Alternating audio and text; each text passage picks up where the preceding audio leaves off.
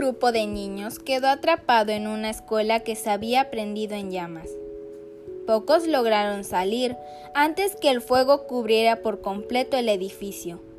Los niños que estaban en el tercer piso del edificio se encontraban asustados, atemorizados por la situación. Decidieron buscar eh, las ventanas como auxilio ante las llamas y el humo, a espera que los bomberos llegaran a tiempo. El fuego avanzaba demasiado rápido y los bomberos no aparecían.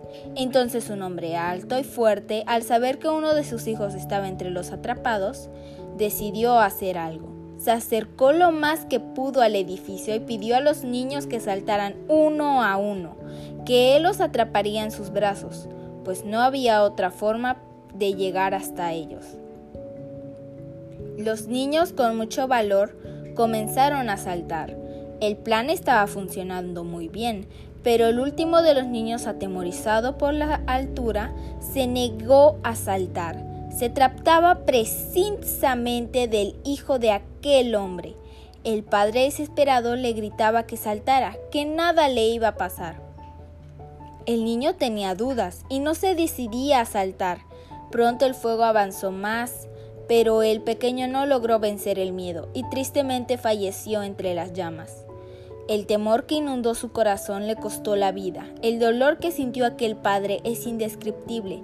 De la misma manera, nosotros estamos en un mundo perdido en llamas, y pronto la destrucción abrazará por completo a esta tierra. Dios, como un Padre amante, nos llama a saltar sin miedo hacia sus brazos de amor, para salvarnos de la muerte eterna.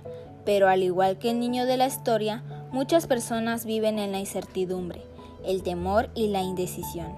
A menudo la gente se preocupa por el que dirán y de esa forma se niegan a aceptar a Dios.